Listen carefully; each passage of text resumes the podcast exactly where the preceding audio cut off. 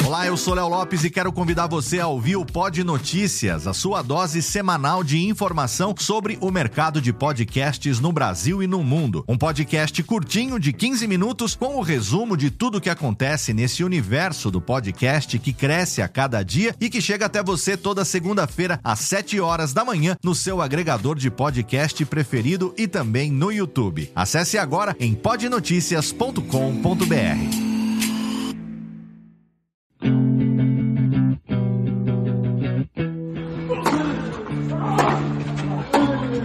Começa agora o Backhand na Paralela, o podcast sobre tênis que vai além das quadras. Apresentação de Jeff Paiva e comentários de Ariane Ferreira. Ready?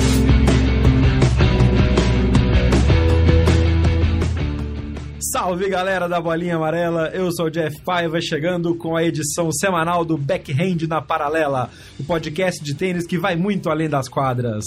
Comigo, como sempre, Ariane Ferreira. Salve galera, bora falar de tênis e principalmente de grama. Bora falar de tênis na grama, a superfície sobre a qual já foi comentado que serviria só para bois, né? Palavras dos nossos amigos latino-americanos antes de aprenderem a jogar na grama. Mas hoje em dia a coisa é bem diferente e tem muita coisa boa acontecendo nessa primeira semana de temporada de grama, a curta temporada que leva até o Wimbledon, que começa no início de julho. Temos algumas surpresas interessantes, temos algumas confirmações de talento de nova geração que está chegando nas decisões em qualquer superfície e temos a confirmação de uma coisa que a Ariane Ferreira vem falando há muito tempo neste programa e em suas matérias na internet. Ariane, que geração italiana que está surgindo, hein? Surgindo não, que já surgiu, que está confirmando. Exatamente, está confirmando e aliás o atual número 2 do mundo juvenil também é italiano.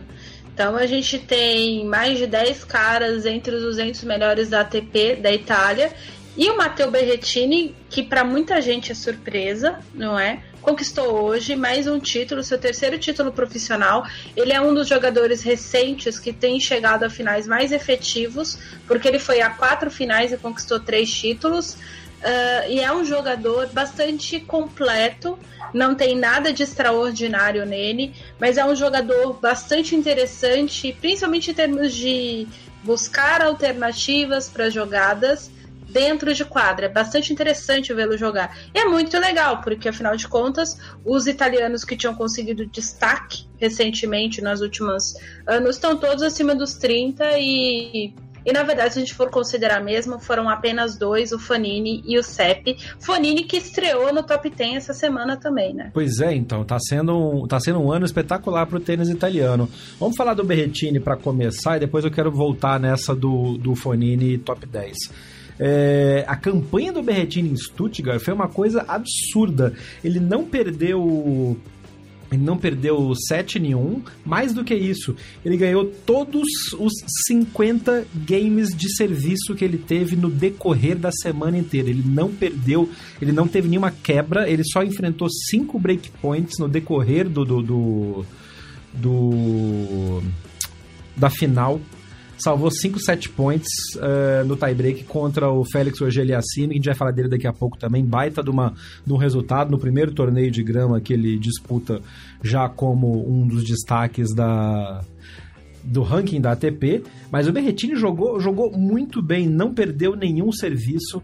É, alguns jogos foram mais próximos do que outros. Ele, ele ganhou do Karen Kachanov na segunda rodada, que era o cabeça 2, por isso que ele veio furando a chave. Ele é o número 30 do ranking, então ele entrou, obviamente, sem, sem cabeça de chave num torneio pequeno como esses que preparam para Wimbledon mas ele fez uma campanha espetacular, sacando muito bem, variando bola. Parece que ele joga grama há trocentos anos, e não é bem assim, né? O italiano normalmente se dá melhor no saibro ou, dependendo da escola, na quadra rápida, mas na grama não é uma coisa muito normal, né? Não, além de não ser normal, salvo engano, a, a Itália tem clubes específicos que têm quadras de grama é quase que proporcionalmente uma coisa parecida com o Brasil. Se bem que o Brasil só tem uma quadra de grama em tamanhos de, oficiais é, de tênis. Mas é uma coisa assim muito pingada. Tem um, um, um, a maioria das quadras de grama da Itália estão no sul da Itália, porque no norte faz muito frio. É, e manter quadra de grama, gente, no, onde neva, E é. isso mesmo em Wimbledon é assim, uh, é uma coisa que praticamente inexiste. Por isso que, enfim, uh, tem, tem todo esse processo de quase não haver torneios de grama uh, no circuito exatamente por conta disso. Porque é muito difícil manter quadra. É, o, o, principalmente porque a grama, assim que você começa a pisar e jogar nela, ela começa a desgastar. Haja visto que a gente sempre comenta que o Wimbledon começa como um torneio de grama e termina como um torneio de cyber quase, né? Porque vai ficando careca a, a, a parte ali da, da, da, linha de base, da linha de fundo e vira um show de horror. Mas o Berretini não só jogou bem nesta temporada agora, neste torneio de grama, como no torneio em que ele conquistou o seu primeiro título, que foi Gstad, ele também não perdeu nenhum serviço, né? Que ele não, ele não perdeu nenhum saque de serviço em toda a, a semana em que ele conquistou esse seu primeiro título. O, é, o torneio de agora de Sturga é o terceiro título dele na carreira, como a Nani falou. Sim, e aí vem uma comparação que é inevitável que se faça quando você está falando dessas, dessas estatísticas. Só dois jogadores no ano passado que conseguiram uh, não perder nenhum game de serviço nas campanhas de títulos que conquistaram. Novak Djokovic em Xangai e o Zverev em Madrid. Quer dizer, que o Berretini está numa belíssima de uma, de, uma, de uma companhia, né? Sim, e com um detalhe de que o saque dele não é amedrontador como, por exemplo, é o do Zverev. O Zverev, durante determinada fase do jogo dele, uh, hoje em dia não mais, mas as pessoas temiam receber o saque do Zverev no torneio. Em qualquer é. jogo. E o Berretini não tem isso como principal característica. É um bom sacador, mas, por exemplo, ele não é um sacador que saca com alta velocidade. Então a média dele sempre é, é entre 185. Agora nessa grama deve ter ficado por volta de 190, porque eu tinha visto estatística de dois jogos dele, que um jogo foi 188 km por hora, primeiro serviço, e do outro uh, tinha sido 186 km por hora. Então ele deve ter ficado numa média de entre 185 e 190 km por hora, velocidade de saque é, para um homem na grama relativamente normal. Por que, que eu tô falando isso? Porque, por exemplo, teve um jogo. O jogo que o, o Chapovalov perdeu, ele meteu 30 aces. Né? Nossa uh, então uh, tiveram vários jogos durante a semana em que tiveram assim números absurdos de aces. Uh, aliás, não foi. Mentira, não foi o Chapovalov, foi o Zverev. O Zverev, uhum. é, o Zverev meteu 30 aces. O, a derrota do, do Titipas, ele, ele meteu 18 aces. Uh, o Titipas, por exemplo, é um jogador que tem um. Eu nem acho o, o saque do Titipas uma coisa assustadora. Como ele é um rapaz bastante alto e forte, o saque dele é bastante efetivo também. O, o destaque do Berrettini está em duas coisas: a inteligência como saca ele saca de acordo com o adversário, ele tem algumas formas de sacar. Isso é uma coisa difícil de a gente ver no circuito. É. Porque é. a gente Normalmente tem. o cara tem uma, duas armas de saque e ali ele, ele se garante. E o Berretino não, né? Ele tem um arsenal um pouco maior que ele adequa de acordo com nem só o adversário, como o momento do adversário, né? No jogo contra o OGL acima ele variou bastante. Sim, e, e, além dele variar, tem, tem a questão, por exemplo, o, o, eu, eu não lembro agora de que parte da Itália o Berrettini é, eu precisaria dar uma olhada, mas o Berrettini também sabe trabalhar com uma coisa que é muito difícil de trabalhar no, no, no, no tênis em si, que é o vento. Ele sabe sacar com o vento. E ele é da Itália, de Roma mesmo. É, ele sabe tra trabalhar. Roma nem é uma cidade assim tão ventaniosa, como eu diria. É ventaniosa, como eu diria. Uma cidade. Que venta muito. Exatamente, uma cidade que venta muito, igual que o Porto, por exemplo. O Porto venta pra cacete. Uh, Roma não é esse caso, né? Roma tem até um arzinho relativamente parado. Uh, no caso, o Berrettini sabe trabalhar com, com condições climáticas diferenciadas. Ele trabalhou bem o saque dele, por exemplo, em Roland Garros. Uh, então, é um jogador, primeiro, para a gente prestar atenção. É, ele é um jogador bastante alto uh, e tal, isso ajuda também a envergadura do saque dele, o que faz com que a bola tenha um alcance maior dentro do T, mas ele tem estratégias de saque. Eu queria chamar atenção para essas duas coisas.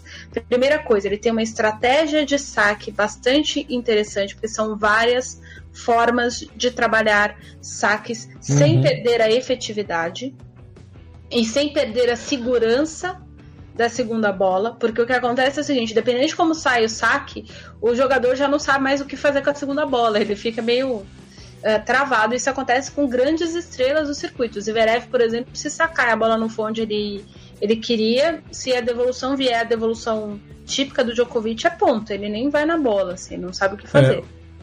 Uma outra coisa que o Berretini usou muito bem também é que o slice de ataque dele é muito efetivo. Ele tirou muito o momentum do Geliassime e ainda no, na, no, nos jogos anteriores ele usou muito bem o slice de ataque, de backhand, que é uma arma fortíssima na grama, porque a hora que você abaixa a bola com velocidade, no que ela bate na grama e ela corre mais, ela tira o tempo de resposta, ela diminui muito o tempo de resposta do, do outro jogador. Então, a combinação de saque mais agressivo, ou saque mais bem agressivamente bem colocado, com o backhand de slice de ataque do Berretini foi uma combinação matadora. Ele fez vários pontos com winner de backhand de slice na segunda, terceira bola. Sim, e isso é, é uma coisa que chama atenção. E, a, aliás, o slice dele é assim: toda vez eu procuro chamar atenção para um jogador que já está há muito tempo no circuito, para vocês fazerem a associação para quem já acompanha tênis. O slice de ataque dele é muito parecido com o do Feliciano Lopes. É, é uma bola uhum. bastante baixa, dá bastante trabalho para o adversário. E tem uma outra coisa: ele sabe trabalhar bem em momentos de tensão com o forehand.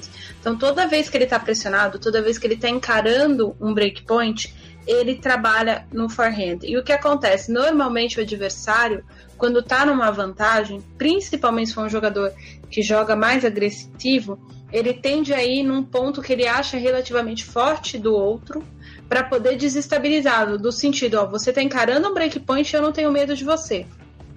É. E o Berretini trabalha isso como se nada estivesse acontecendo. Eu tenho a impressão de que talvez o Berretini trabalhe desligado do, do placar. Isso aí e, e o ajudaria bastante Nossa, mesmo. Muito. Se ele, se ele, consegue fazer isso, é meio caminho andado para ser um, um, um, dos grandes tops.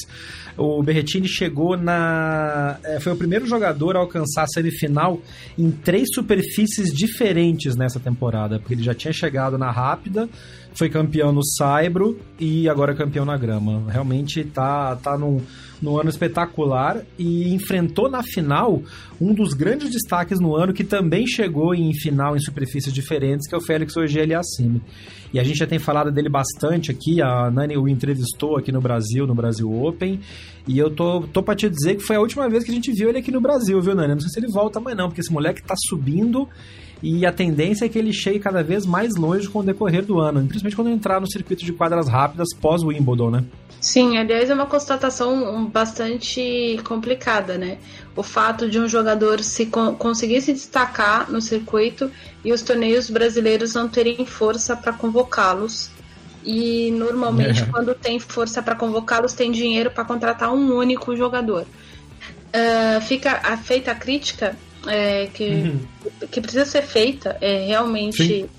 Uh, a gente está num país maravilhoso, com Cara, os torneios acontecem em São Paulo e no Rio de Janeiro. Assim. Só isso por si só já deveria servir como chamariz para os jogadores, né? É. Uh, enfim, mas aí voltando à história do Aliassime, ele está realmente bastante efetivo. É uma história, é, a história que eu contei do, na época do Brasil Open sobre o Aliassime é importante ressaltar. O Aliassime chegou do Rio na segunda-feira à tarde meia-noite da segunda-feira, o Aliassime estava na quadra central treinando do Brasil Open. É isso. Então, ninguém chega em lugar nenhum se não merecer e se não trabalhar. E esse menino trabalha muito, ele é extremamente disciplinado. Ah, e, enfim, a gente já, eu já contei para vocês, a entrevista já está publicada tem meses. É, na época, a, a própria Ve eu, a Veja e a Gazeta Mercantil, a Gazeta Esportiva, a Gazeta Mercantil nem existe mais ali. é, a Gazeta Esportiva, o pessoal, a gente dividiu uma matéria juntos, então cada um fez uh, um, um, aspecto da personalidade do, do Aliassime que queria abordar, que queria conversar com ele. A, a Gazeta Esportiva fez questão de contar mais ou menos a trajetória dele como atleta e a Veja deu mais uma visão dele geral de, do que era querer ser profissional. E dentro dessa conversa a gente entendeu que o menino tem um background residencial de casa, da casa dele, uhum. muito importante, uhum. que faz diferença. É muito parecido com o background, por exemplo, que o Nadal tem. O Nadal ele cresceu atleta vendo o tio falir. Quando o Nadal decidiu que ia ser jogador profissional aos sete anos de idade, que ele disse que ele queria ser tenista, foi a primeira vez que o tio dele faliu. Uh, então o Nadal cresceu com uma questão de, olha, você não pode se deslumbrar. Olha, se você for uma grande estrela, você vai se deslumbrar. Olha o que aconteceu com seu tio. Ele tinha um exemplo Aliás, dentro de casa. É. Aliás, nessa semana pingou uh, nos twitters de quem segue tênis um vídeo do da Real Sociedade, se não me engano, que quando o, o tio do Nadal é, foi campeão espanhol, e aí tem o Nadal com 3, 4 anos de idade no colo do tio, ele dando uma entrevista sobre sobre a conquista. Eu tô postando, junto com a entrevista que a Nani fez com o Geliassime, eu tô postando esse link desse vídeo também no, na matéria desse desse episódio, mas é isso, essa experiência fica e foi uma boa uma boa uma boa similaridade aí entre ver um background, ter um background e levar isso como guia para a sua carreira profissional. E realmente o que o Ogeliacine faz em termos de profissionalismo é uma coisa absurda, né? Sim, ele é extremamente profissional. É, e aí pode vir muito do fato da mãe ser professora, do pai ser professor, mas eu sempre bato na, na tecla, o Alessimi não gosta muito de falar nisso. O pai dele nasceu no Togo, na África. Uhum. O pai dele começou a vida do zero no Canadá.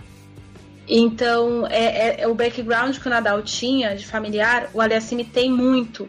E ele, e ele tem isso muito forte nele e no treinador dele. O treinador dele parece, sabe aqueles professorzinhos de, de idade? Hoje em dia, não sei se os jovens de hoje têm aula com idosos. Eu tive vários professores meus já faleceram, porque eu tive uma professora de português na sétima série que ela tinha 72 anos quando ela me dava aula. E, e com isso. essa gente você aprende muito. Porque Muito. é um negócio assim absurdo o que um, um idoso tem para ensinar pra gente se a gente tem tempo para ouvir. E o, o, técnico do Aliassime não é idoso, mas é um senhor e ele é bastante mais velho que o Aliassime. E, e o Aliassime escuta-o com muita atenção. Ele tem muito respeito por tudo que lhe é dito. É, eu não vi em momento nenhum, eu assisti mais de, um mais de dois treinos do Aliassime, ele questionar o que era dito para ele. Uhum. Isso é muito comum no tenista. Então, por exemplo, ah, você bateu o forehand errado, você bateu o forehand assim. Aí o tenista rebate. E assim, eu tô falando de tenista rebate, todo mundo rebate. Não é só o Federer é. bate, rebatendo, sei lá, o Edberg ou o Lubitsch. É, não, é, é gente é, sei lá, é o Belucci dizendo pro João, não, eu bati do jeito certo, a bola que saiu espigada, por exemplo, sei lá. Uh, eu tô falando isso porque eu vi essa cena, assim. E não uhum. necessariamente significa que o atleta desrespeita o treinador, né? Como o Fernando Meligeni sempre diz, o, o, treinador é uma pessoa que você tem que odiar duas vezes, né? Você odeia porque ele manda em você, e você odeia ele porque você paga ele para mandar em você. É. Tem três ainda, porque tem a terceira vez, que é a hora que você odeia ele, quando você vê que ele estava certo e você estava errado e você reclamou. E aí você é. fala o que ele manda fazer e, e dá certo. É, então. O, o, o Ogeliacime chega a 21 do ranking com, a, com o vice em Stuttgart. Foi a terceira final dele no ano. Acho que está pipocando e ele está guardando esse título, essa finalmente ganhar é, para alguma coisa muito grande, viu? Tem um bom, tem um bom pressentimento sobre ele. E o, o Berretini chega ao melhor ranking da carreira, 22, logo abaixo do Ogeliassime com o título em Stuttgart. Oh, Falando em título em Stuttgart, quem ganhou pela primeira vez em Stuttgart com um parceiro diferente é, foi o nosso amigo Bruno Soares. Sim. Que coisa, não? Então, que coisa, não? A culpa era dele. A culpa com, uma observação, com uma observação muito importante que a Nani fez fora do ar quando eu comentei que eu queria colocar isso na pauta. Não é o parceiro com o qual ele vai jogar fixo no resto do ano. Isso. Né? Não, não é. Ele, ele, ele, ele vai jogar com o Matt Pavic, eles já começam competindo agora. Salvo engano, ele tá na chave de rei. Não, minto. Queens. Queens, Queens. Eles são cabeça de chave 2 em Queens. E mas o torneio que ele ganhou, ele ganhou o torneio da Alemanha, meu Deus do céu, Stuttgart. Stuttgart, é. ao lado do, do, australiano John Pierce, que é, enfim, que é um excelente duplista, né? O John Pierce tem como parceiro fixo o finlandês Henry Continent. Os dois foram campeões do Australian Open, agora eu não lembro se eles foram campeões ou fizeram final em Wimbledon.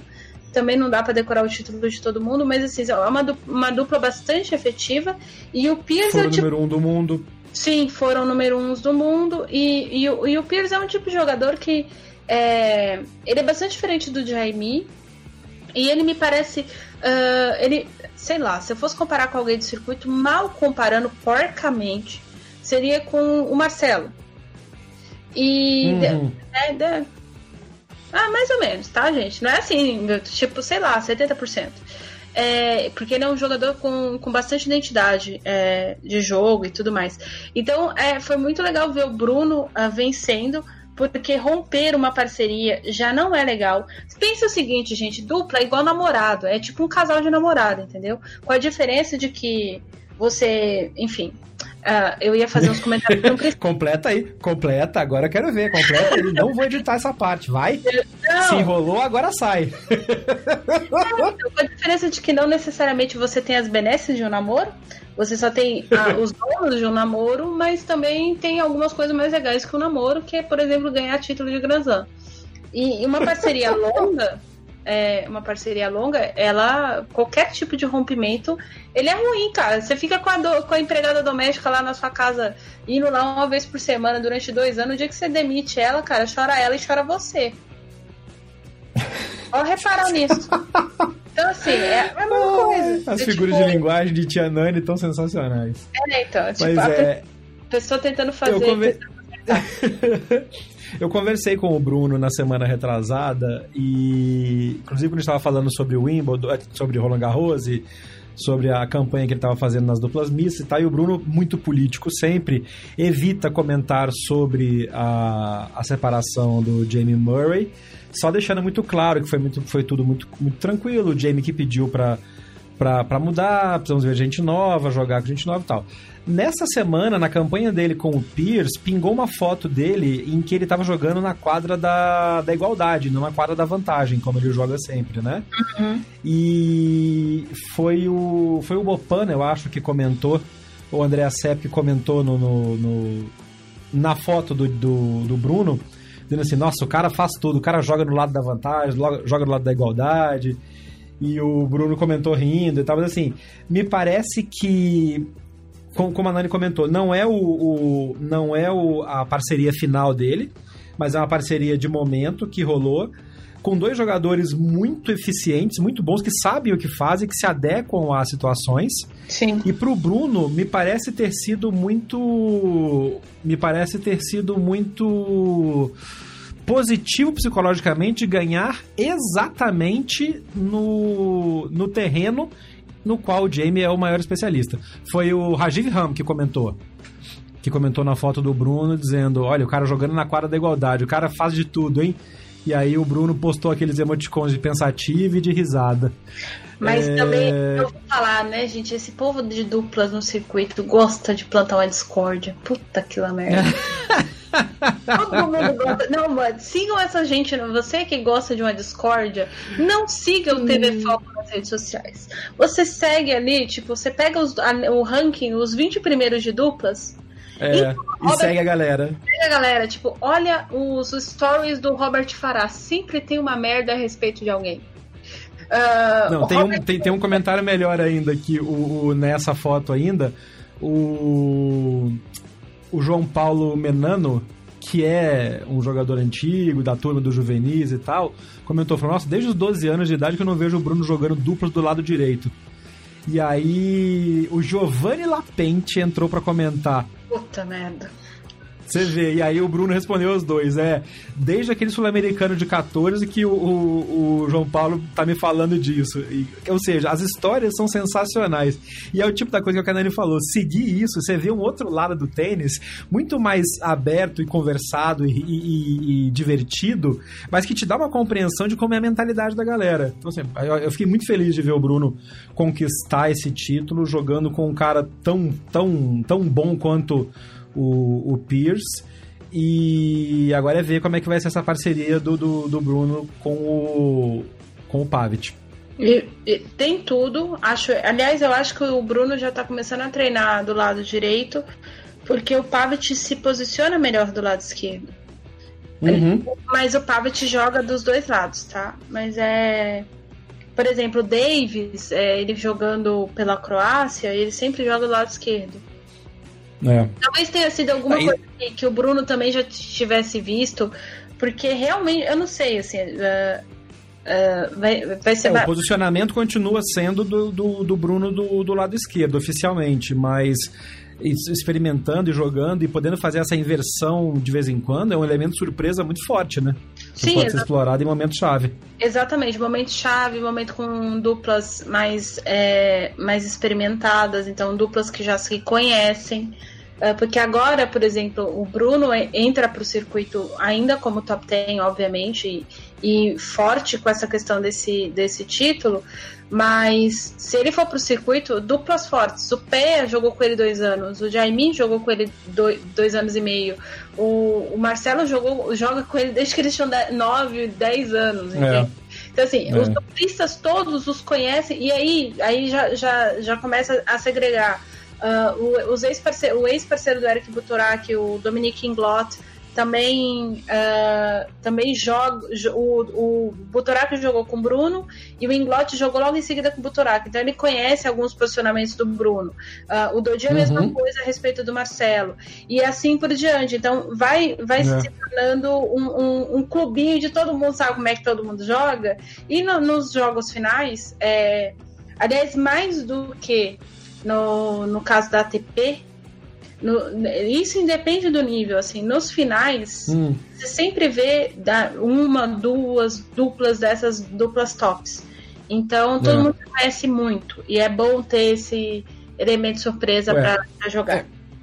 Por exemplo, na primeira rodada de Stuttgart, o Bruno e o Pierce derrotaram a dupla alemã, o Puetz e o Struff, que é uma dupla que vem vem fazendo bons resultados também, já jogando já jogando entrosada, e eles estavam perdendo, tava, tava 4-6-2-4 contra, e eles conseguiram virar e levar pro, pro match tiebreak no primeiro jogo deles.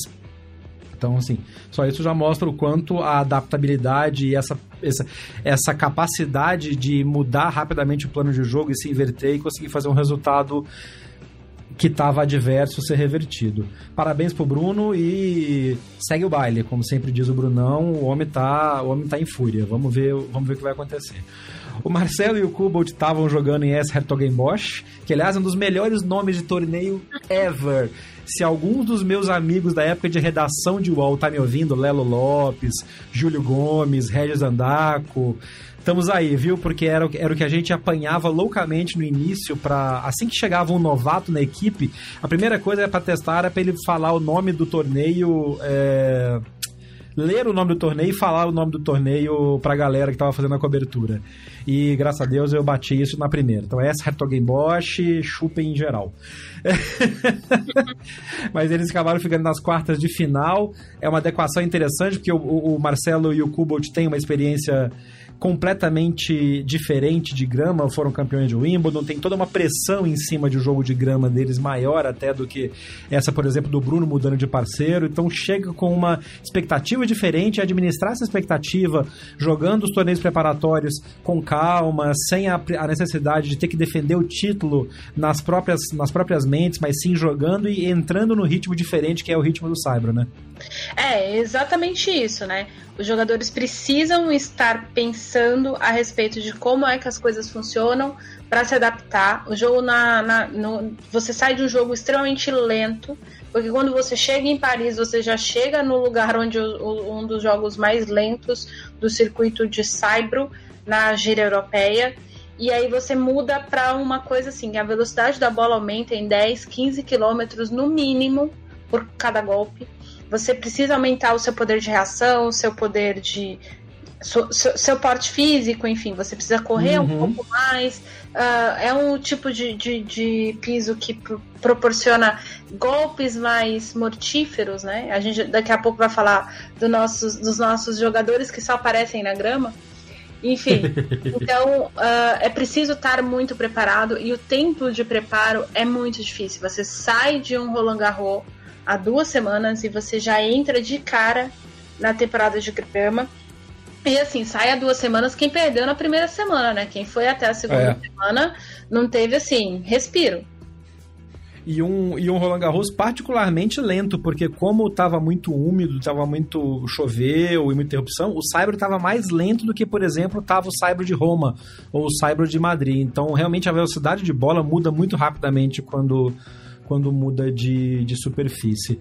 Quem não sentiu o problema na mudança de superfície, até porque teve um tempo interessante de se adaptar, foi Adrian Manarino, que ê, finalmente saiu o título dele.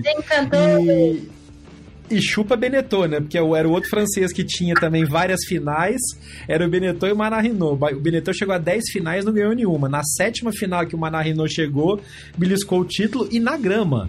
Vai vendo. Uma coisa assim, né, gente? Quem que explica? Freud é que não é. Né? o título o da comentário. TP... Vai. Não, o título da TP é ótimo. Na sétima final de Charme.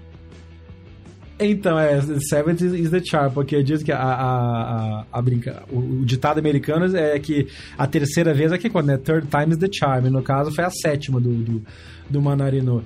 Mas eu acho que o mais legal disso é o quanto ele. Parece que nessa semana, quando as coisas meio que se encaixam, e ele saiu. E ele saiu muito bem na semana, porque ele ganhou do Verdasco, ganhou do Gofan e ganhou do Chorit na semifinal. Quer dizer, foi uma campanha realmente de. de não, é, não foi acidente. Essa semana ele estava jogando demais mesmo. E ele estava jogando meio sem pressão, porque é, não é o terreno em que ele joga melhor, obviamente, sendo francês e cria do Saibro, mas jogando contra jogadores cabeças de chave que ele, que ele derrotou em sequência, entra mais solto. E aí vem a coisa do franco atirador, que até a Nani comentou na, em um dos episódios de Drop Shot na paralela sobre Roland Garros. Enquanto esses jogadores que entram franco atiradores jogam com menos pressão e nessas condições às vezes conseguem ter resultados surpreendentes. Exatamente, foi o caso do Manarino. Eu sempre me confundo para falar o nome dele. Tipo, e eu cobro, cubro tênis, desde que eu comecei a cobrir tênis, eu sempre me confundo, assim. Teve uma época que ele tinha muito cabelo, hoje já não tem menos nenhum, e eu, e eu continuo errando o nome dele. O cara já não tem nem mais cabelo, eu não consigo falar o nome dele. Mas, ele tá cara é, Zidane.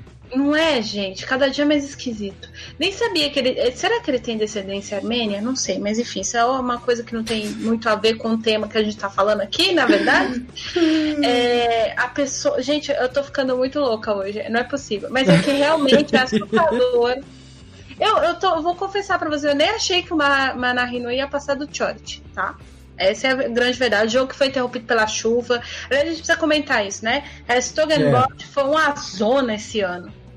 Foi, foi várzea. Foi várzea porque chovia e aí levavam o jogo pro ginásio coberto que tem piso rápido. Aí o cara saía da grama ao ar livre para jogar no piso rápido, coberto. E aí a gente volta ao comentário que eu acabei de fazer. Que tem mudança de velocidade, né? Que é uma é. coisa assim que você precisa pensar bastante, enfim. É, é, são umas coisas assim que, que não dá para explicar. Eu não sei o. Como é que é o nome daquele menino? Krajina 7. esqueci o primeiro nome dele, mas ele foi top 10 na época do Guga. É o, o diretor de Rastogen Bosch. E ele ainda não resolveu essa treta dessa quadra coberta do lado lá, gente. O que, que é isso? Tipo, e é. assim, é. e, e, o que acontece? O torneio precisava de algo. É que aí que tá. Não dá para fazer uma quadra coberta na grama. A não ser que seja tétil retrátil. Por quê? Porque a grama precisa de, de sol para fazer a fotossíntese para crescer forte, entendeu? E não dá para fazer é, quadro em estufa, porque o clima de uma estufa aumentaria a temperatura corpórea das jogadoras e dos jogadores. Então é um dilema a ser. Lembra que eu comentei no episódio passado que teve um torneio Newport que por causa da chuva, o Maru jogou três jogos num dia, numa segunda-feira, e levantou dois títulos. Uh, é. eu, eu acho que Bosch devia ter arrastado um pouco, mesmo que estivesse jogando na segunda-feira. Porque, por exemplo, quem foi pra final aí mesmo, ninguém Ninguém tá. Não, jogaram chave. dois dias. Jogaram, jogaram, fizeram semi e, e final no mesmo dia, né? Porque a, a, a, o complemento da rodada de semifinal foi no domingo de manhãzinha e fizeram a final logo depois. Ah, sim, mas o Thompson, por exemplo, tava sacando pro jogo. No, é, mas... Quando foi interrompido. E o Manarino e o Chorit estavam no tie-break. Até que Tava nesse. No tie-break. Até que ne, no tie-break do terceiro set, é bom dizer.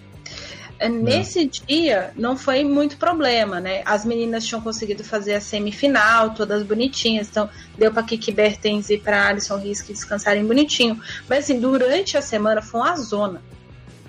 Eu sei que teve um dia lá que sim. o antigo Gasquet ia jogar três vezes, coitado do Gasquet.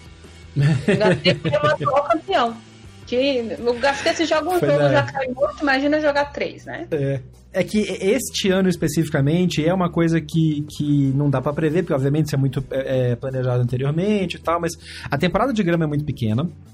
Normalmente é um mês, um mês e cinco semanas entre Roland Garros e Wimbledon para os caras se, se acharem, acharem os torneios e jogarem grama para se adequar. Este ano, particularmente, foi um ano complicado, está sendo um ano complicado, inclusive o Wimbledon prepare-se, embora tenha o teto, mas as quadras externas não tem, porque é um ano de El Ninho.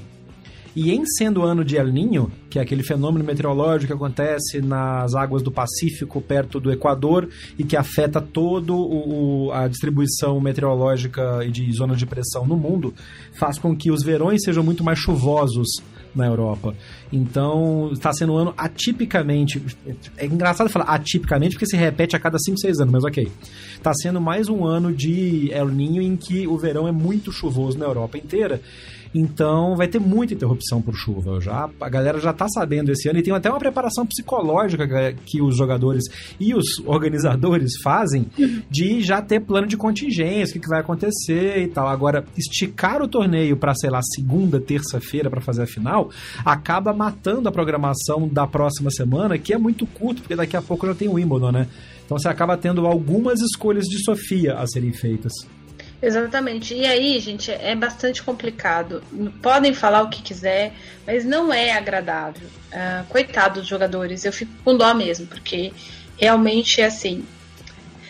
É, é, um dilema. Eu acho que, que algumas coisas precisam ser repensadas no circuito e essa questão do do piso rápido, uh, do, do piso rápido, meu Deus, do piso que a gente tá, que eles estão pensando agora para pensar a, a grama, no caso. É, é grama. Uhum.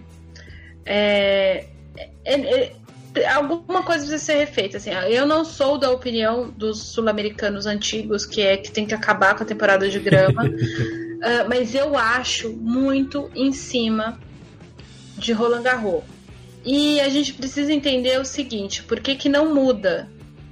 Porque o Wimbledon não quer mudar. Não, porque o Wimbledon só existe naquelas duas horas e meia que tem verão na Inglaterra, né? Cara, mas assim. Não dá para botar teto em tudo.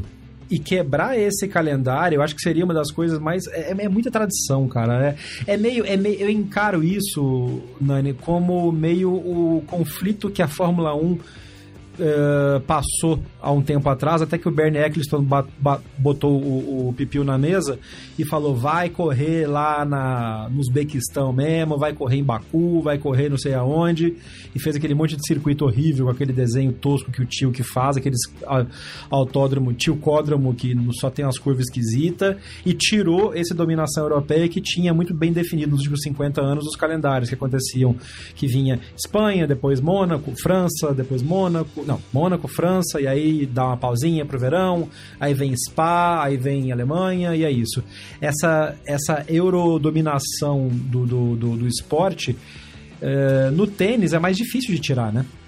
Porque se o povo começar a, a começar a boicotar o Wimbledon, a temporada de grama, e se começar a surgir um calendário paralelo de continuação de Saibro ou já de mudança para quadra rápida na Ásia, por exemplo, a grana desses prêmios e dessas organizações pode muito bem tirar geral da, da, da tradição de Wimbledon. Sim, mas aí é que tá, tipo, eu não acho. É... Sem brincadeira, eu não acho nem um pouco ruim se isso acontecer. Apesar de que. Porque, por exemplo, eu, sou, eu acho que é muito. É... Duas coisas são bastante complicadas para os jogadores. é, sair de, de Roland Garros beijando o Wimbledon, sendo que a gente uhum. tem praticamente um mês morto por causa do, da grana que rola nos Estados Unidos, porque a gente tem um mês ali de Indian Wells e, e Miami, mas assim, é, poucos jogadores fazem um planejamento de que vai conseguir chegar na final nos dois torneios. Então fica todo mundo com um mês morto. Aí começa uma temporada de, de Saibro, um torneio em cima do outro, sendo que os torneios, por exemplo, eu acho que tinha que ter, sei lá, ou uma semana vazia, ou uma ou duas semanas a mais no calendário para que as pessoas se programem para que descansem. A gente tem que considerar, por exemplo, vou dar um exemplo do Zverev. O Zverev tá, essa semana completou a 12 semana consecutiva jogando tênis. Nossa senhora, aí, juventude. Mas assim, aí a gente sabe, e a gente sabe que no caso do Zverev, porque ele tomou um monte de primeira rodada. É. Só que se o Zverev não tá entre os cinco primeiros, uh, como ele tá agora, e ele precisa somar ponto, por exemplo, sei lá, ir pro top 20 ou ver possibilidade, o cara se mata e aí ele corre risco de perder uh, um torneio de Grand Slam. Foi o que aconteceu com a Aliassime. Foi. É ele verdade. não jogou Roland Garros. Ele é. era cabeça de chave em Roland Garros, somou um monte de ponto e não tinha físico. Aí o que acontece? Chega nos, nos Grand Slam. E aí fica, gente, a gente vê esse ano em Roland Garros, não sei o que aconteceu. Tava todo mundo com injeção de afetamina no sangue. Mas normalmente você vê assim, alguns jogos incríveis na primeira rodada e aí você vai se arrastando durante o Grand Slam. Porque tá todo mundo meio morto. Mas, é, mas isso é meio. Aí tem uma discussão bem mais longa, que a gente até pode fazer um programa mais específico sobre isso, e que a gente vai falar, inclusive, numa das edições futuras sobre prize money, e o quanto que isso acaba forçando a mão da galera para ter que jogar ou não, e, enfim, é obrigado a esticar o seu calendário. A gente falou ano passado, inclusive, naqueles momentos de decisão em que um Federer ou um Nadal, até um Djokovic parava, falava, vou parar, vou descansar, caguei pros torneios, se fode aí. Porque na hora que tem uma, duas semanas de, de intervalo, vem a ATP e enfia um torneio de exibição no meio, enfia um Liga das Nações, enfia um negócio desse, porque não dá para ficar sem tênis nas programações dos canais. Da Zone tá pagando uma puta grana para ter torneio semana inteira, se quiser, se, se, se, for, se for possível. Então tem uma discussão também mais aprofundada aí em termos da, como diria Caetano Veloso, a força da grana que ergue e destrói coisas belas. Oi.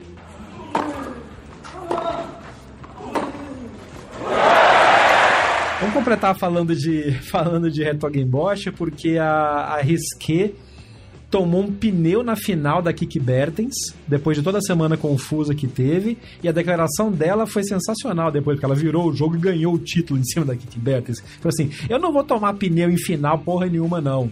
Tô uma certa licença poética aqui. Então ela tomou 0,6, depois fez 7,6 e 7,5. E ela simplesmente apagou o pneu de, primeira, de primeiro set da cabeça dela e ganhou um jogo de dois sets apertado contra a Kiki Bertens. Baita desempenho da Risk nessa semana, né? Sim. Aliás, ela jogou bem a semana inteira, uh, enfrentando dificuldades. Teve jogos atrasados por chuva, jogo interrompido. Ontem ela conseguiu jogar toda bonitinha na semifinal. É, e a Kiki Bertens, a gente, a gente falando do, do Ogeli Assimi, do Berretini. Olho nessa holandesa, né? É. Ela conseguiu um título em Madrid, ninguém esperava. A, a Bertens nunca teve muitos grandes resultados em grama. É, eu não me recordo dela com destaque em Wimbledon, por exemplo. É, tanto que, por exemplo, a, ela era a principal favorita em Bosch, mas toda a divulgação, tirando o sorteio e a primeira coletiva de imprensa do torneio, toda a divulgação era em volta da Arancha Rus, que é uma holandesa que joga bem. Uh, no, na grama, né? O jogo da, da Arancha anda bastante na, na grama e a Arancha acho que caiu na primeira rodada. Caiu na segunda rodada para Kiki Bertens. Exatamente. Muito bem. Eu sabia que ela tinha perdido bem. Tinham três holandesas na, na, no primeiro confronto de primeira rodada. A Bertens ganhou da Johanna Larsson, a Vá. E aí a Arancha Rus jogou, pegou outra wildcard holandesa, que era a Bibiane Schufs ganhou, e aí o confronto de segunda rodada, para desespero dos organizadores, foi exatamente Kiki Bertens e Arantia Rus, e aí a Bertens fez 2 sets a 0 na, na Rus e falou, vai minha filha, deixa quem sabe para fazer. Exatamente, e aí a gente precisa destacar isso, apesar dela ter... Uh, acho que é muito desgaste, é, a, a Bertens tem tido muitos bons resultados do ano, e é aquela história, Ela bateu ali em Roland Garros já foi pingar em casa e tinha que fazer bonito. Arrisque, arrisque não, enfim. Ela fez muito bonito, ela fez final uh, na grama, que uh, até onde eu me recordo, ela não tinha feito nenhuma final na grama. Então é, é bastante interessante como a Bertens tem jogado esse ano. E a, a é como a maioria das norte-americanas. Ela vive de lampejos de uma semana muito bem jogada. Mesma coisa aconteceu com a Dona Vicky uh, uhum. Nottingham. É, é Nottingham que fala? Nem sei. É, é, Nottingham. Eu não, não sei falar inglês britânico, gente. Eu fico perdida lá. Não sei nem pedir água. Mas a gente também não. A gente fala. A gente ninguém consegue falar o nome de Oxfordshire ou aquelas porra. Então vamos de Nottingham mesmo e vai o xerife. Vai, vai Robin Hood. É isso aí, a gente descobre uma hora. Aí, enfim, ela, ela, vive de, de, de, alguns lampejos, assim.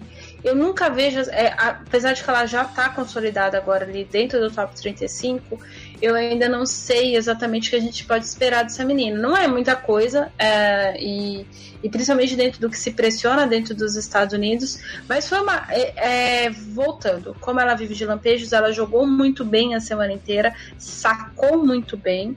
Uh, trabalha muito bem com, com pontos curtos, é uma jogadora que gosta de, de encurtar a bola, não é provocadora, não é espancadora, como algumas norte-americanas têm, são, e é o tipo de jogador uhum. que incomoda no circuito, a, a Risque não. Risque, Risque, enfim.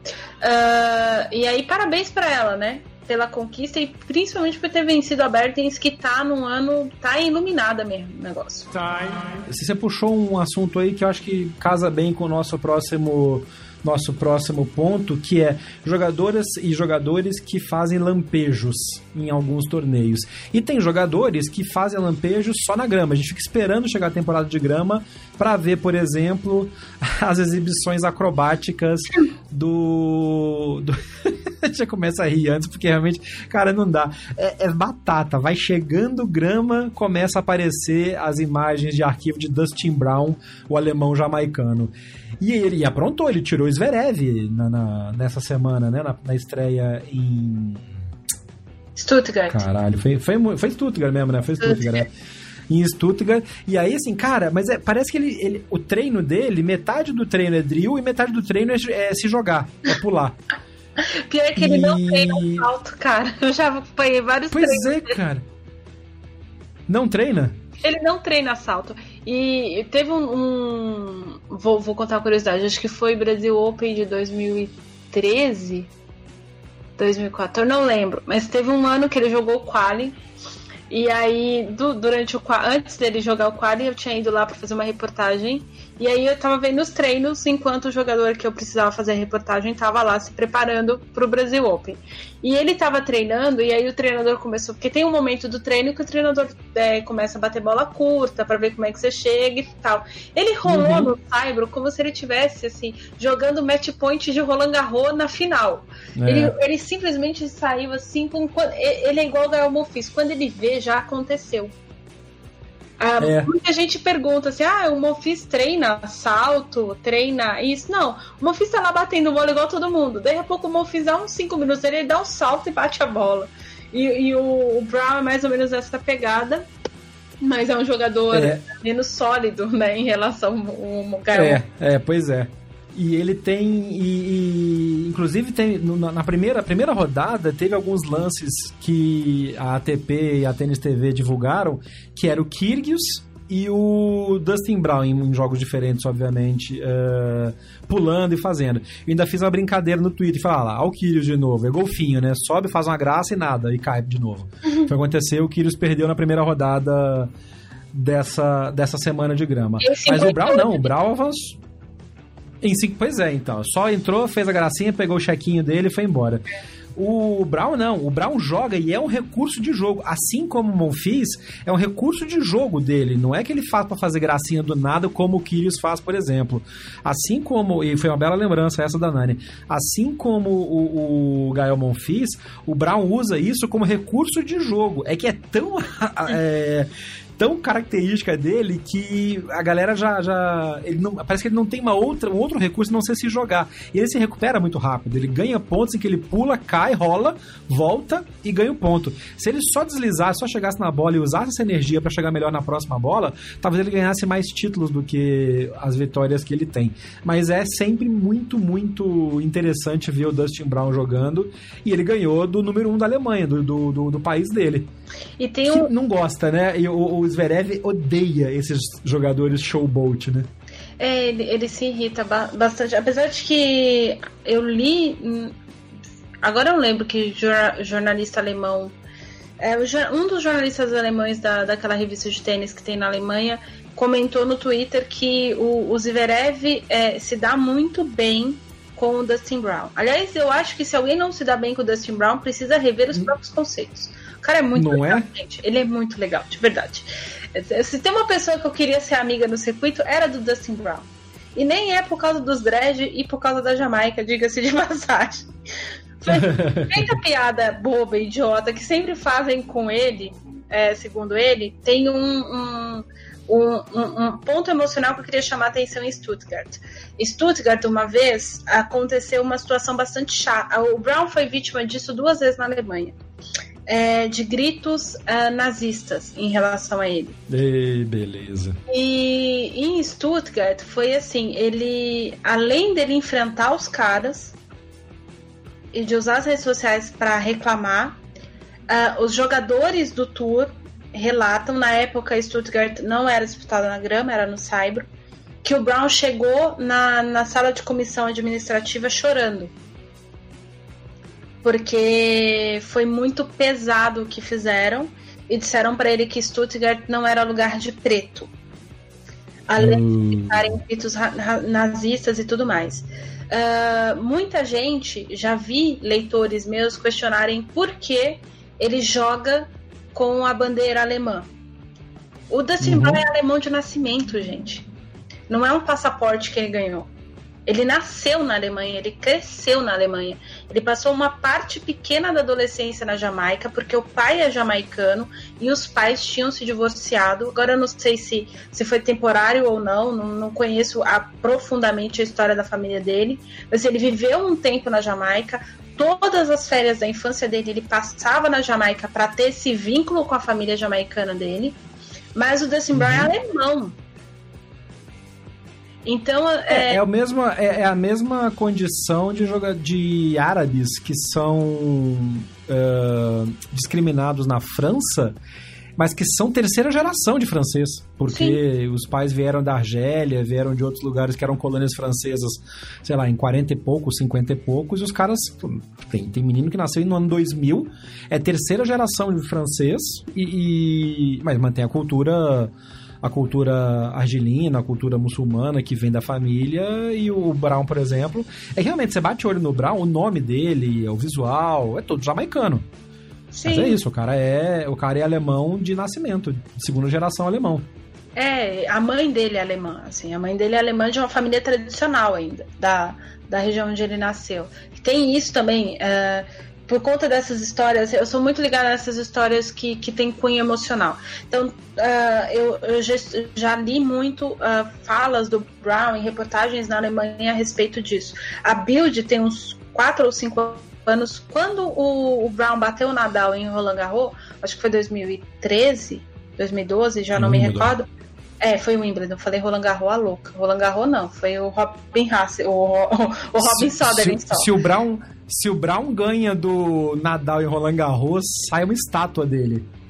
Nem precisa dele de ganhar mais nada na vida, né? É. Ah, gente, a pessoa confundiu, a, a, confundiu os islamas. Foi, foi o Wimbledon. A Build, a Build fez uma, uma reportagem sobre ele muito interessante. E aí falava de todos esses aspectos. E ele dizia que ele, ele tinha. É, primeiro, porque ele se sente alemão, é a mesma coisa o Zverev, né? As pessoas uhum. não questionam o Zverev porque o Zverev é branco. O Zverev é filho de russo. Louro. O irmão do Zverev. É, é o, o, irmão do Zverev nasceu em Moscou. Então, assim, o, o, é. o Zverev nasceu por acidente geográfico na Alemanha. Uh, então tem isso e eu vou, vou fazer um negócio. Agora vou, vou dar uma pimentada aqui para jogar uma corneta. Eita! Não sei se vocês sabem, mas o Bernard Tomet nasceu oficialmente na Alemanha. Ele foi parido na Alemanha. Uhum. Só que o pai e a mãe dele eram imigrantes ilegais de ascendência lá dos Balcãs. Eu não sei exatamente de onde, suponho que seja na Croácia. E aí o menino não tem direito a ser considerado alemão. É. É só isso. Não, não é só isso, não. Tem alguns. Eu tô tentando lembrar quem é o americano que é nascido na Alemanha. Não é o Agassi, é alguém muito foda que é nascido na Alemanha porque o pai era militar e aí estava baseado numa, numa num desses corpos do exército americano que serviam à OTAN e ele nasceu, eu vou lembrar depois e vou, eu vou colocar, mas tem alguns americanos que são nascidos na, na, na Alemanha por causa de posicionamento de, de, de, imigração, de tropa, dessas coisas. Então, assim, realmente. E, bom, e, putz, se a gente for falar disso, vai ficar três dias e dá pra fazer 850 episódios de, de diferentes podcasts sobre essa abordagem. Mas eu acho muito legal o Brown, assim como o Zverev, assumirem a, a nacionalidade alemã, assim como o jogador de futebol lá, o Zoiudinho, o Ozil. Ozil, é. Que é turco porque a, inclusive a colônia turca na Alemanha é a segunda. É, é, tem mais turco na Alemanha quase do que turco na Turquia. porque muita gente. Mas é sério, porque muita gente migrou para lá. A colônia turca na Alemanha é muito forte. Então, assim, tem uma pegada diferente. Mas é muito bom ver o Brown de volta. Tomara que ele faça mais jogadas é, malabarísticas e que ele siga avançando nas chaves de grama. Porque, além de tudo, ele joga bem. O, o, tênis dele é um tênis legal de ver, porque ele pula, mas ele tem variação. Eu quero muito ver um jogo que já teve, mas eu quero ver de novo esse jogo Dustin Brown versus Gael Monfils.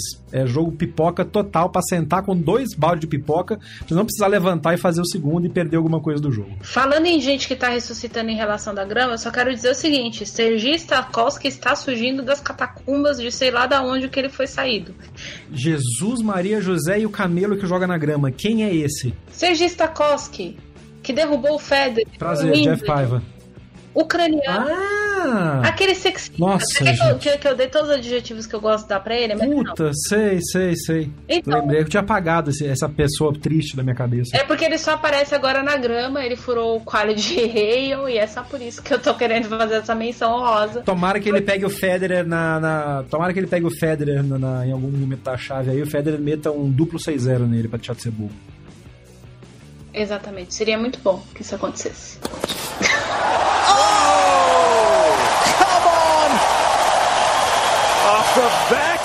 Outra, outra figura, e pra gente fechar esse episódio, outra figura que está voltando na grama é Sir Andy Murray. Ei, palmas, palmas. Seu Murray vai jogar dupla mesmo em Queens e não é por isso que o povo tá metendo o ingresso de Queens lá para cima. Saiu um Twitter essa semana comparando os preços dos ingressos de Queens versus o torneio de Hale. Hale tem Federer, Hale tem um monte de top 10, Queens não tem ninguém, mas o preço de Queens é duas vezes e meio o valor do preço do ingresso de Hale, que é na Alemanha, que é em euro. Mas a Murray tá jogando. E aí o capitalismo, é, como já, já diria o Capitão Nascimento, o sistema é foda, parceiro. O nego joga o ingresso lá para cima. Mas quem for vai ver Andy Murray, que, segundo ele mesmo, diz que a operação no quadril foi a melhor coisa que aconteceu na vida dele, que ele não tem dor nenhuma, foi life changing, foi mudar a vida e que ele tá se sentindo muito bem. A ver como é que ele vai chegar no torneio em si. Mas é muito bom ver o Murray repensando se aposenta ou não, porque ele tá sem dor. Me fez chorar à toa, filho de uma puta. Mentira. Gente, se tem uma coisa que ajude, não é uma coisa ruim, né? É, mas é. Não, não, de jeito nenhum. Mulher maravilhosa. Quando eu crescer, eu quero ser igual ela. Mas enfim, tirando isso, é muito legal ver o Andy Murray voltando. Quero chamar a atenção para uma entrevista que o Feliciano Lopes, que vai ser o parceiro do Andy Murray durante a disputa em Queens, disse que o Andy esperou até praticamente o último minuto o convite, porque ele não queria receber o convite, porque ele sabia que ele teria prioridade do torneio em relação a um britânico que está se ascendendo. Uhum. E ele acha, isso é uma, uma coisa dele, que convites têm que ser dados para jovens jogadores. E para jogar... Como não amar Andy Murray? Não tem como. Foi, foi, feito na, foi feito por Dona Jude, entendeu? Dona Jude que aliás, Dona Jude vai ter uma razão mais especial ainda para assistir esses jogos, porque tem o filho e tem o Deliciano, né? Uh, always delicious. É... gente, a gente tem que fazer piadas eternas. O Feliciano Lopes vai estar tá velho, sem dente, cabelo branco, e a gente vai fazendo as piadas do Delicious até, até morrer. Muito bem. É... Vai... é uma dupla interessante, né? Se o Feliciano Lopes. Não é? E o Andy Murray começarem a compartilhar fantasmas, vai ser engraçadíssimo. Pode vir. Nossa, gente, as conversas em quadra vão ser espetaculares. As sketches o... de humor vai ser incrível, mas enfim. Vai. O Murray disse já claramente que o objetivo dele é voltar a jogar duplas, a jogar simples. E no, obviamente que isso é, ainda segue no planejamento dele de jogar o Wimbledon com um convite ou com quer que seja e seria o canto da o canto do cisne dele seria o encerramento da carreira dele. Mas se ele tá jogando bem, se ele se sentir bem, meu, o homem tem ranking protegido, ele tem um monte de coisa, dá para ele voltar para jogar. É que eu acho complicado já voltar para quadra rápida direto, porque dá uma porrada no quadril sensacional, né? É. Isso tem que ser Vai ser o teste. E tem outra, o Murray não tá pronto fisicamente para jogar simples, segundo ele mesmo está trabalhando para isso, acredita que até o Wimbledon vai estar tá em forma, mas tudo isso é um teste. E uma coisa é, ele tá sem dor, o que é incrível, é maravilhoso, ainda bem, porque não tem nada pior na vida do que você conviver com dor. Dito isso, é, outra coisa é encarar o circuito profissional, seja ele de duplas, seja ele em simples. Não é fácil. E o Murray tem ciência disso. Então, é, isso é bastante bom. Eu vou fazer. A gente acabou citando. Você acabou citando a coisa do, dos valores dos ingressos. E a gente meio que passou por cima que a gente foi comentar mesmo a brincadeira do. Enfim, o fato do Murray estar tá voltando, que é o grande spot dessa semana. Uh, a ATP, uh, muita gente questiona se a ATP deve ou não ingerir em questões de valor de ingressos ou não. O que eu acho é que a gente não pode ficar comparando torneios, porque a gente está falando de realidades diferentes. E por que, que eu estou falando isso? Porque, por exemplo, o torneio do Estoril aqui, eu vou pegar dois exemplos em que eu estive nos dois torneios durante a semana inteira. Nos dois torneios, Brasil Open e Estoril. O Estoril está numa cidade turística, onde relativamente tudo já é mais caro, porque a ideia é que a cidade receba pessoas de fora. As pessoas vivem de turismo em Estoril. São Paulo não. São Paulo é uma cidade muito mais cosmopolita, tem 12 milhões de habitantes, não precisa de ninguém lá para gastar dinheiro. Né? Pelo menos na, na, teoria econômica não precisa.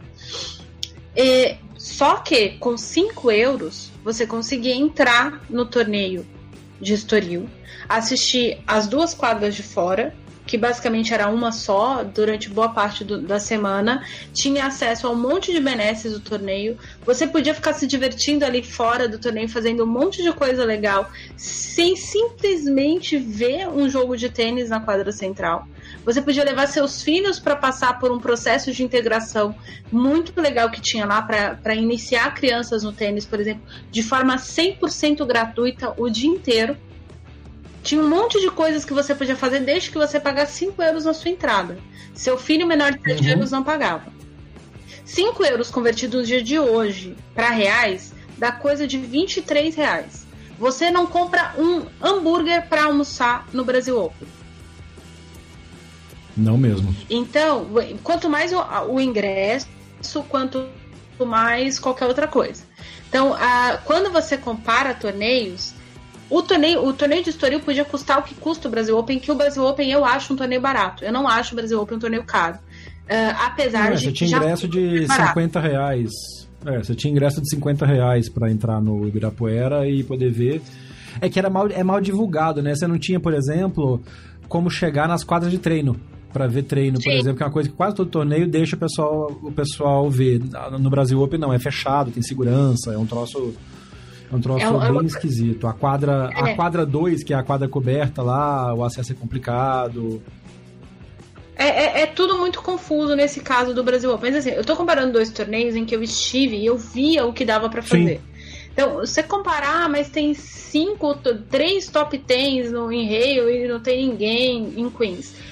O poder econômico londrino, por mais que a economia alemã seja o mote da União Europeia, é muito maior. Segundo, Londres é uma cidade infinitamente mais cara do que uma cidade a leste, a noroeste da Alemanha, que não está nem entre as principais cidades do país.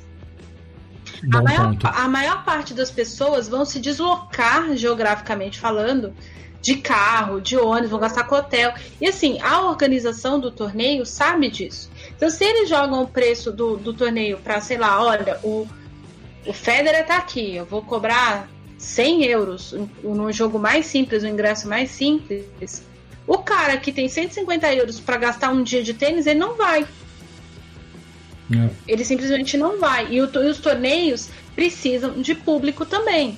Porque a, hoje em dia está tendo muito uma discussão de olha, nossa, televisão, não sei o quê, mas o ponto da ATP, o ponto que está mantendo torneios e inclusive levantando status de torneios internamente na ATP é presença de público. É exatamente por isso que se precisar de um help, de um socorro, o torneio de São Paulo tem um help da ATP.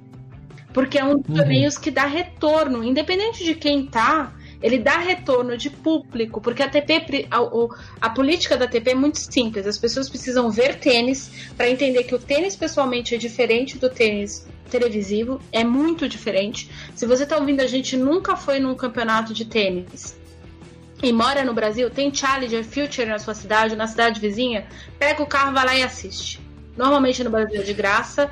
E vocês vão ver é. que o negócio é muito diferente do que é na televisão, mesmo os, os 150 do mundo contra o 322. Se você comparar o Federer e o Nadal que você vê na televisão com 150 com 392, o jogo é outro. É, é muito mais rápido. Uhum. Você entende a velocidade da bola e como isso funciona de verdade.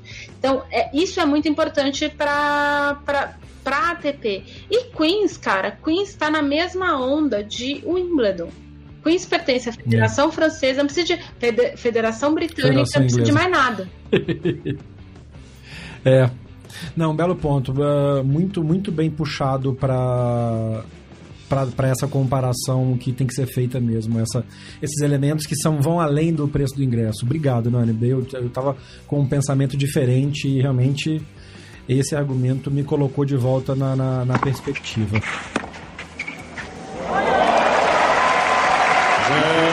Deixa eu aproveitar para terminar esse episódio, então, falando de um gancho bacana que você falou, que são os torneios que acontecem, os Challenges e Futures os futures e os ETFs que acontecem agora a partir do segundo semestre. Já começam a partir de julho, vão ter torneio em São José do Rio Preto e vai ter torneio em Curitiba já. Fiquem ligados, a gente vai estar sempre divulgando os torneios da, do circuito brasileiro, que é aquele circuito sobre o qual a gente fez um programa especial no final de 2018, em que o Feijão ganhou três seguidos. Uh, bons torneios com bons níveis de tênis para quem joga em clube é sensacional como a Nani falou ir e ver ao vivo o jogo versus ver pela televisão é outra dinâmica. E você tem a chance de respirar o tênis de uma maneira diferente. E para quem joga em clube e tem níveis diferentes de, de jogo a, a Wilson lançou nesta semana a nova linha, ou a continuação da linha Clash, que a gente já fez o review, tem no num dos episódios anteriores, o review que a gente fez sobre a Clash, no caso era a Clash a cabeça 100, e a Wilson agora realmente escancarou que está fazendo raquete para todo mundo. Então, os três novos modelos de Clash que chegaram no mercado agora são um cabeça 98, que é uma raquete menor, mais ou menos do tamanho do que o Federer usava anteriormente, é...